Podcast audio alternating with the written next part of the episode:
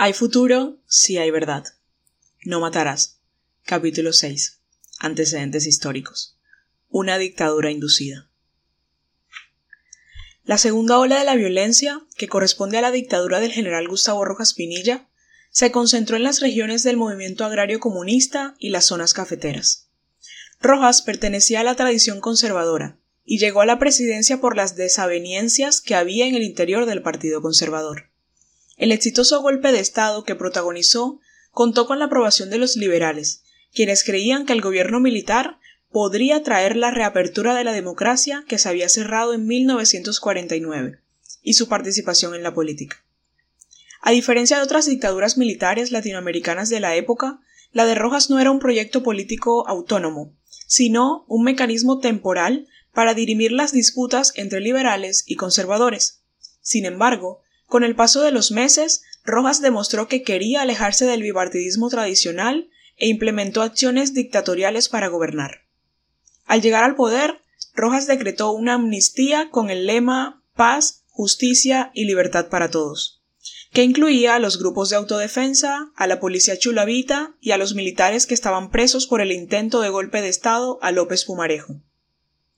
Al llamado de dejación de armas acudieron las guerrillas de los llanos orientales y un grupo significativo de las liberales, especialmente los limpios.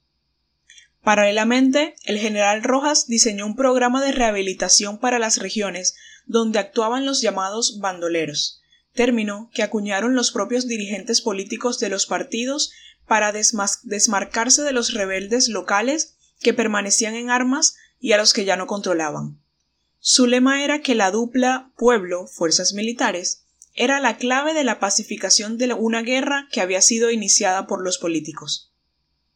Para el PSC, el gobierno de Rojas implicó un punto de inflexión caracterizado por la persecución, no solo porque el Partido Liberal apoyó al mandatario y sus postulados anticomunistas, sino porque fue ilegalizado en 1954 mediante un acto legislativo emitido por la Asamblea Nacional Constituyente. Esta situación relegó al PCC a una posición de aislamiento que lo debilitó políticamente y le generó divisiones internas. De una parte, había una minoría compuesta por aquellos comunistas que apoyaban la idea de establecerse como un partido en la clandestinidad y con armas.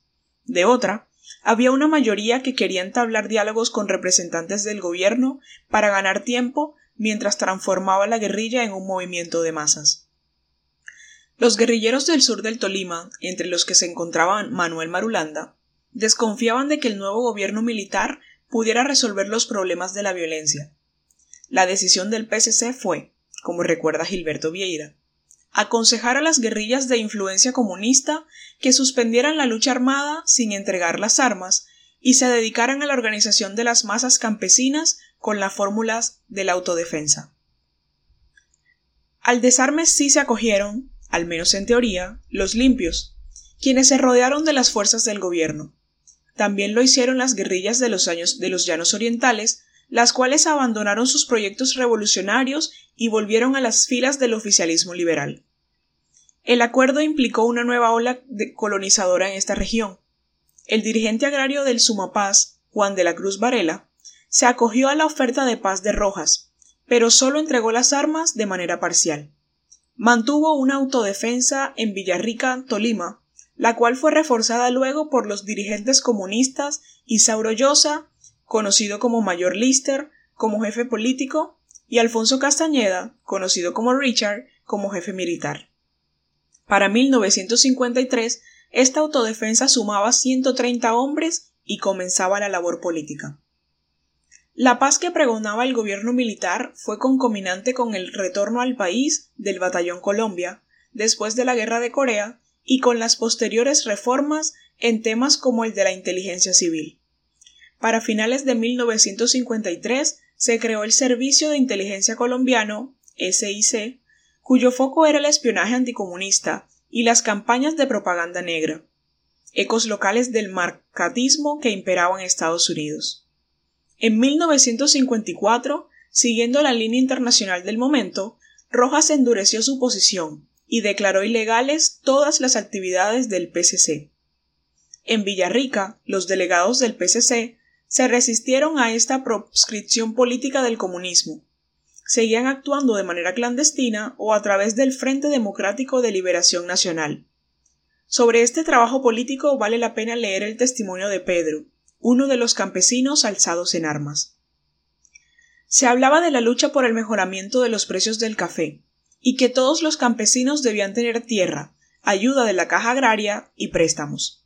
Se hacían también planteamientos políticos, se decía que los liberales y conservadores éramos trabajadores, que no había por qué odiarnos, que la revolución tenían que hacerla los liberales, los conservadores y comunistas, todos los grupos de trabajadores, así pertenecieran al partido que fuese o a la religión que quisieran. Se planteaba que el enemigo principal de los trabajadores no eran los godos ni los liberales. El enemigo número uno era el imperialismo norteamericano y el segundo la burguesía criolla. En noviembre de 1954, el ejército detuvo al mayor Lister, y esto encendió la mecha. La autodefensa organizada como guerrilla comenzó a hostigar a los militares al punto de hacerlos retirar. Según el testimonio de Pedro, el grupo armado seríamos 500 y la población civil alrededor de unas 30.000 personas. En abril del año siguiente, el gobierno declaró como zona de operaciones militares a ocho municipios de Sumapaz. La región quedó bajo el toque de queda en las noches. Había ley seca y para moverse se requería un salvoconducto. El ejército promovió en Kundai, Ambalema y Fusagasugá los llamados centros de trabajo, que consistieron en corrales al sol y al agua cercados de alambre de púas electrificados. Las detenciones en estos centros de personas acusadas de ser comunistas eran constantes. Dado que existía una férrea censura de prensa, esta guerra ha sido olvidada. La Comisión de la Verdad acompañó una investigación de fotógrafos y periodistas que en un trabajo de arqueología informativa reconstruyó los hechos para hacerlos públicos a través de un ejemplar inédito titulado La época. El asedio a Villarrica, Tolima, se encontró con un esquema de defensa llamado La Cortina, de por lo menos 12 kilómetros de largo, con dos líneas de trincheras desde donde los campesinos armados esperaban al ejército y protegían el tránsito de los civiles se comunicaban a través de un cuerno para que las familias se escondieran en cuevas y cambuches en el monte. El relato de Pedro describió cómo fue la correlación de fuerzas. Nosotros teníamos armas regulares fusil, ametralladora, metralletas, carabina San Cristóbal, M1, fusiles y revólveres buenos. Pero el ejército nos dominaba porque ellos tenían armamento superior. Decían que habían echado el armamento pesado para acabar con Villarrica. Ante la resistencia, el ejército acudió al bombardeo y la segunda semana de junio de 1955 comenzó en Villarrica la primera ofensiva del ejército contra una población comunista y su autodefensa. Un testigo de los hechos lo relató así a la Comisión de la Verdad. Esto se volvió el infierno. Aquí llegaban cualesquiera quince avionetas a bombardear, aviones bimotores por otro lado. Entonces echaron cinco meses. Rojas Pinilla con todo el poder que tenía para subirse de Villarrica a la colonia. Los testimonios de los sobrevivientes, cruzados con documentos, confirman que el ejército lanzó por lo menos 50 bombas de napal desde aviones norteamericanos. Según la época, las bombas fueron fabricadas en Colombia con insumos conseguidos de manera extraoficial en Holanda, dado que Estados Unidos se negó a proveer napal. En cambio, los siete aviones B-26 que cargaron las bombas sí fueron adquiridos en ese país. La intensidad del bombardeo se centró en la colonia, una vereda que para ambos bandos tenía un gran significado por su papel en la historia dentro del movimiento agrario, dice el periódico. El mismo Pedro describe lo ocurrido el 9 de junio de 1955. Había compañeros que lloraban y se arrodillaban y decían que era el día del juicio final al mirar que había doce aviones bombardeando y ametrallando bombas incendiarias. Donde caía una bomba entre el monte, se iba prendiendo el monte, casas, todo. En testimonio a la época, Víctor Pulido, quien siendo niño combatió en Villarrica, dijo que los guerrilleros cometieron un grave error y fue obligar a la población civil a confinarse y resistir, a pesar de que era evidente la desventaja del movimiento armado. Seis meses después, las familias tuvieron que abandonar el territorio. Eran miles de personas en medio del monte, huyendo de la guerra, en búsqueda de un pedazo de tierra donde asentarse y mantener el movimiento agrario comunista. En esa derrota un hermanito mío murió por ahí, de hambre y de frío. Dice mi mamá, porque no había que comer y las avionetas rodando. Dice que cogían los rejos de las sobrecargas, las asaban tantico y le daban uno, porque el hambre era tremenda. Las acciones de intervención militar impactaron a la población ante la combinación de estrategias ofensivas por tierra y aire, como los bombardeos que generaron el desplazamiento forzado. Los guerrilleros que habían venido del sur del Tolima salieron con cientos de familias en columnas de marcha, emulando la gran marcha de Mao Zedong. Bajaron por el río Duda y desembocaron en El Pato y Guayabero, en los límites del Huila y Caquetá donde finalmente se hizo la colonización, de una amplia región que se extiende hasta los llanos del Yarí.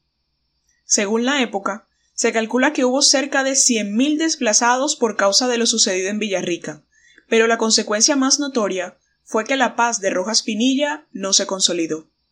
De todas maneras, las columnas de marcha fortalecieron la causa guerrillera que lentamente se venía consolidando en el sur del Tolima, de manera particular en la región de El Táramo, luego conocida como Marquetalia, a donde llegaría como comisario político enviado del PCC Luis Alberto Morantes, conocido por su alias Jacobo Arenas, quien también había acompañado la guerra en Villarrica.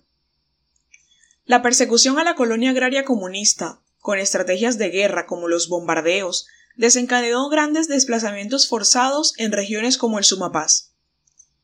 El siguiente mapa da cuenta de esos desplazamientos, las distancias entre los lugares de salida y llegada y estrategias de comunicación y resistencia como la llamada cortina. Los hechos de Villarrica no significaron el apaciguamiento de los movimientos de autodefensas ni la recuperación total del orden en el departamento del Tolima, sino la expansión de fuerzas de resistencia a territorios marginalizados que al poco tiempo volverían a ser considerados zonas de operaciones militares, especialmente después de ser bautizados como repúblicas independientes. De manera simultánea a lo ocurrido en Villarrica, el grupo liderado por Charro Negro y Marulanda decidió el 20 de diciembre de 1955 asentarse en el Táramo para recuperar la influencia en Tolima y Huila, Así lo, describió Jaime Huaraca, perteneciente al grupo de campesinos fundadores de la FARC. Charro mandó a formar a todo el personal y nos dijo De aquí no nos vamos a ir porque hemos decidido que se funde un comando y además que a partir de hoy este sitio se llama Marquetalia. Así fue como la Navidad del 55 la pasamos aquí y el Año Nuevo del 56 lo pasamos en Marquetalia. Nosotros salimos de Río Chiquito, doce guerrilleros y charro. Había que hacer un recorrido por partes muy peligrosas donde se encontraban los guerrilleros liberales limpios, buscando comunistas para matar. Pero afortunadamente no nos sucedió nada a ninguno. En cambio de eso, el reclutamiento que hicimos fue de 50 jóvenes, en total ya éramos 62 y charro. El episodio de Villarrica cuestiona la narrativa de la violencia como un enfrentamiento principalmente bipartidista, pues demuestra que antes del Frente Nacional la guerra ya tenía características propias de la insurgencia y la contrainsurgencia. Además, este no fue un episodio excepcional. El régimen tuvo otros hitos de represión, como el asesinato de tres estudiantes universitarios el 8 y 9 de junio de 1954 en Bogotá por parte de soldados del Batallón Colombia, así como la masacre de la Siberia y Santo Domingo en 1956 en Chaparral, Tolima, que la Comisión de la Verdad ha podido reconstruir a partir de los testimonios de sobrevivientes y víctimas. Según versiones de los pobladores, guerrilleros liberales asesinaron a dos soldados y un cabo, y luego se dirigieron hacia la finca La Siberia. Según testimonios, el alcalde militar de Chaparral dio la orden de fusilar a cien personas en retaliación por la muerte de cada soldado. Los primeros ajusticiados fueron dieciocho campesinos que fueron enterrados en una fosa común. Una mujer víctima relató a la Comisión de la Verdad que las viudas y sus hijos tuvieron que desplazarse a los cascos urbanos de Chaparral, Neiva, Girardot y otras zonas. En medio del desangre del país, el 24 de julio de 1956, los dos partidos comenzaron acercamientos para terminar con el gobierno militar y volver a uno democrático. Ese día, ese día, Alberto Lleras Camargo viajó hasta Benidorm, en Valencia, España, donde estaba exiliado Laureano Gómez, cuya simpatía con el régimen de Francisco Franco era de amplio conocimiento. Entre Lleras y Gómez nunca hubo animadversión, y de hecho mantenían un diálogo amable. De allí salió un texto conjunto en el que ambos declaran se encuentra necesario y enteramente posible crear un gobierno o una sucesión de gobiernos de coalición amplia de los dos partidos, hasta tanto que recreadas las instituciones y, afianzadas por el decidido respaldo de los ciudadanos tengan fortaleza bastante para que la lucha cívica se ejercite sin temor a golpes de Estado o a la intervención de factores extraños a ella. Un, año después, mientras Rojas Pinilla se disponía a crear una tercera fuerza y quedarse en el poder, el 20 de julio de 1957 se produjo una segunda reunión entre Alberto Lleras Camargo y Laureano Gómez en Sitges, Cataluña. Allí se construyó el Pacto del Frente Nacional, en el que ambos dirigentes se comprometieron a construir una política de paz, mejor aún, una política que produzca la paz. Dicha pacificación consistía en que ambos partidos debían alternarse la presidencia y repartirse de manera paritaria los puestos legislativos y judiciales durante doce años. Luego el Congreso lo aumentaría a dieciséis. Tiempo suficiente para extinguir las pasiones y curar las heridas que la lucha por el poder y el predominio de la gente violenta dentro de nuestros partidos causaron a la generación actual. El Partido Comunista no fue invitado a participar del acuerdo. El historiador Malton Dees asegura que era imposible que fuera un pacto de tres partidos, dado que los comunistas y los liberales eran lo mismo ante los ojos de los conservadores. Aún excluidos del reparto del poder, los comunistas apoyaron la creación del Frente Nacional el cual les devolvió su carácter legal. La deposición de Rojas Pinilla fue seguida por el nombramiento de una junta militar que gobernó de manera transitoria, y que como primer gobierno del Frente Nacional ofreció amnistía a las autodefensas y guerrillas que seguían en armas. Esta vez los comunistas se acogieron a la pacificación. Nunca entregaron las armas, dado que habían observado cómo algunos líderes de las guerrillas liberales que lo habían hecho, como Guadalupe Salcedo, los habían asesinado. Sin embargo, la promesa era no usarlas. Manuel Marulanda se convirtió en inspector de carreteras. Ciro Trujillo se dedicó al liderazgo sindical en Cauca y Charro Negro a llevar cine por los pueblos. La paz del Frente Nacional aspiraba a ser un proyecto para construir un Estado que hasta ese momento era un campo de disputa partidista. El pacto político se refrendó en las urnas a través de un plebiscito, el 1 de diciembre de 1957, de los 5.386.981 personas que podían votar, 4.397.090 millones lo hicieron. De estos, 4.169.294 por el sí y 200.654 por el no. Más de 1. millones de mujeres ejercieron por primera vez en la historia del país el derecho al voto. La prensa tituló este acontecimiento como el surgimiento de la Segunda República. La mayoría de los colombianos vieron en este pacto la puerta de entrada a una sociedad democrática y en paz. Años después, Jaime Guaraca, del grupo de campesinos fundadores de las FARC-EP, dijo lo siguiente.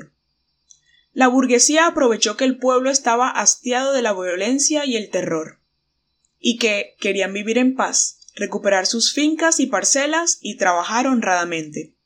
Por eso una gran mayoría depositó la boleta por el sí, sin haber tenido tiempo y claridad para meditar sobre las circunstancias que traería dicha reforma. El Frente Nacional tuvo un amplio respaldo popular en sus primeros días. Fue una de las oportunidades históricas que tuvo Colombia para construir una paz duradera. Sin embargo, no hubo justicia, reparación, perdón ni olvido. Los conflictos que se habían expresado a través de la violencia se agudizaron y continuaron cobrando vidas. Persistirían los problemas generados desde las primeras décadas del siglo XX, cuando se sentaron las bases de un modelo de desarrollo basado en la extracción de materias primas que genera segregación de territorios y poblaciones, y se empezó a poner a prueba la capacidad de las élites políticas y económicas para garantizar una democratización pacífica en las regiones.